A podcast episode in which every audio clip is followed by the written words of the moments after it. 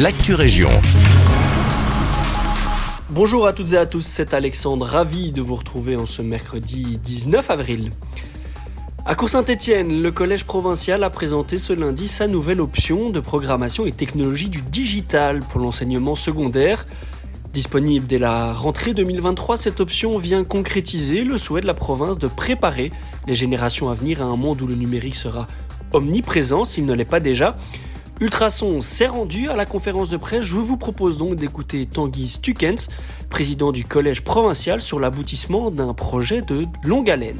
C'est en effet un projet de longue haleine. Alors il y a cette option-ci, d'autres options qui ont pu voir le jour l'année dernière, l'année prochaine. Donc chaque année, on vient avec un certain nombre de nouveautés. Ce qui est en tout cas une grande, une grande fierté, c'est de voir que notre enseignement provincial, il s'adapte aux technologies euh, de demain, il s'adapte aux métiers d'avenir, il s'adapte aussi à des métiers en pénurie et surtout il permet à des jeunes eh bien, de se mettre en apprentissage par rapport à des nouvelles technologies. Des propos corroborés par Mathieu Michel, secrétaire d'État à la digitalisation, lui aussi présent et qui souligne l'esprit d'initiative de la province. Alors je suis vraiment très fier parce qu'on se rend compte que les défis du digital, en fait, ils sont partout. Et, euh, et au cœur du défi, je pense que l'enseignement est une pièce maîtresse. Et donc de plus en plus, on doit envisager l'enseignement de façon beaucoup plus innovante, de façon beaucoup plus disruptive.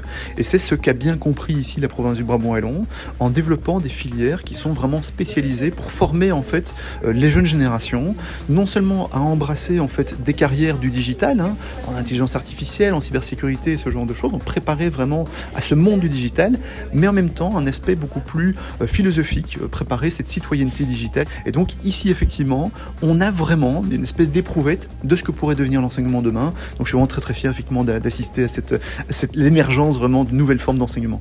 En définitive, le Brabant Wallon continue de se poser en précurseur en matière de technologie digitale. Pour les quatre établissements qui dispenseront cette nouvelle option, dont l'ITEP de Nivelles, Tanguy Stukens confiait que la province espère réunir aux environs de 250 élèves dans les deux prochaines années. Brièvement, on se tourne maintenant vers Braine-le-Château qui accueille des artistes locaux à la maison du Bailly.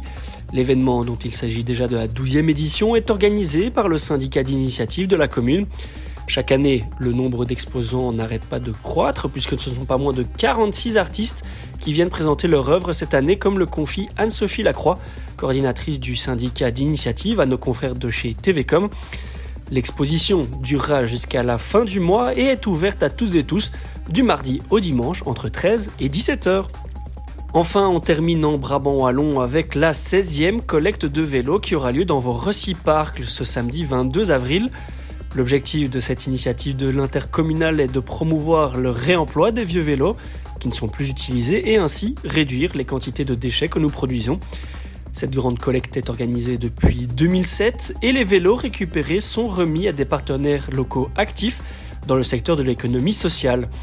L'intercommunal souligne également le double intérêt de cette action. Il s'agit à la fois d'un geste de solidarité, mais aussi d'un geste en faveur de l'environnement, puisque de cette manière, on évite que les vélos ne deviennent des déchets.